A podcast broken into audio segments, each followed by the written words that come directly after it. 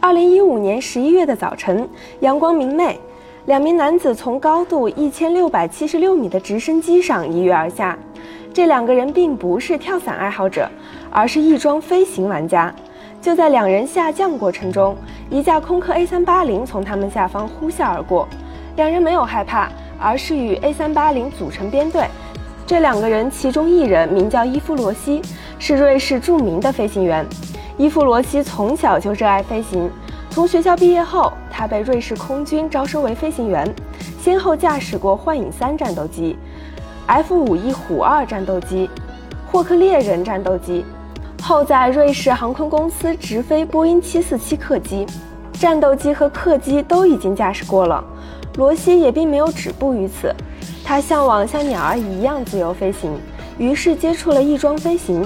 翼装飞行的设备是一个碳纤维机翼和四个喷气发动机的背包，机翼由一系列碳纤维板制成，宽约二点四米。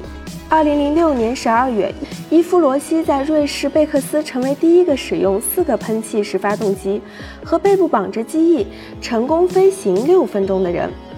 自此之后，罗西不断挑战极限，为航空史上留下了浓墨重彩的一笔。伊夫罗西跟随法国飞行员路易布莱里奥的飞行路线，成为第一个用喷气式飞行翼飞越英吉利海峡的人。这也是伊夫罗西第一次被人称为“空中飞侠”。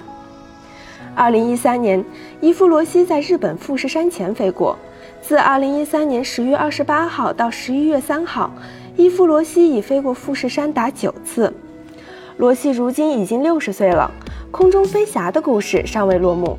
他还调试着新的发动机，准备着随时自由飞翔。好了，以上就是本期飞行 Q 的全部内容，欢迎大家点赞、评论、分享。飞行 Q 小分队说点你不知道的航空那些事儿，我们下期再见。